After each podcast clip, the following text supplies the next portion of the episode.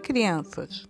E para contar uma história que fala sobre um grupo de crianças do Neim, Machado de Assis, Ilha Continente, que receberam superpoderes de um grande mago. Ficaram curiosos? Então, bora lá contar a história. O nome da história é A Patrulha Salvadora.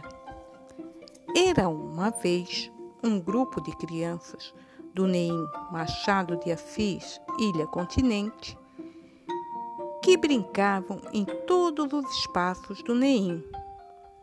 Um dia, eles estavam brincando no parque quando viram um mago.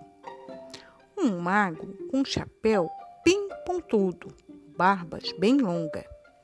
O mago se aproximou-se das crianças e falou: Olá, crianças. O meu nome é Merlin. Estou aqui pois preciso muito da ajuda de vocês para salvar a Floresta Encantada. Dizendo isso, o mago lhes presenteou com alguns poderes mágicos para que lutassem com a terrível bruxa que queria destruir a Floresta Encantada. Então, a partir deste dia, nasceu a Patrulha Salvadora. Uma tarde, tudo estava bem tranquilo, quando de repente ouviu-se uma gargalhada que surgiu do nada. Todos ficaram muito assustados, menos a patrulheira Isadora, que estava distraída brincando na areia.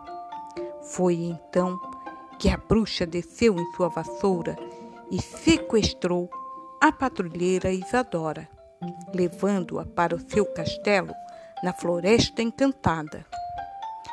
Mas o que a bruxa não sabia era que a Isadora tinha um relógio mágico que conseguia avisar a todos os patrulheiros o que havia acontecido com ela.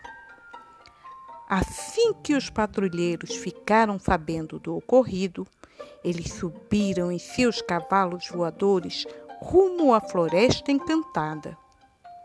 Quando chegaram, armaram um jeito de atrair a bruxa malvada para fora do seu castelo.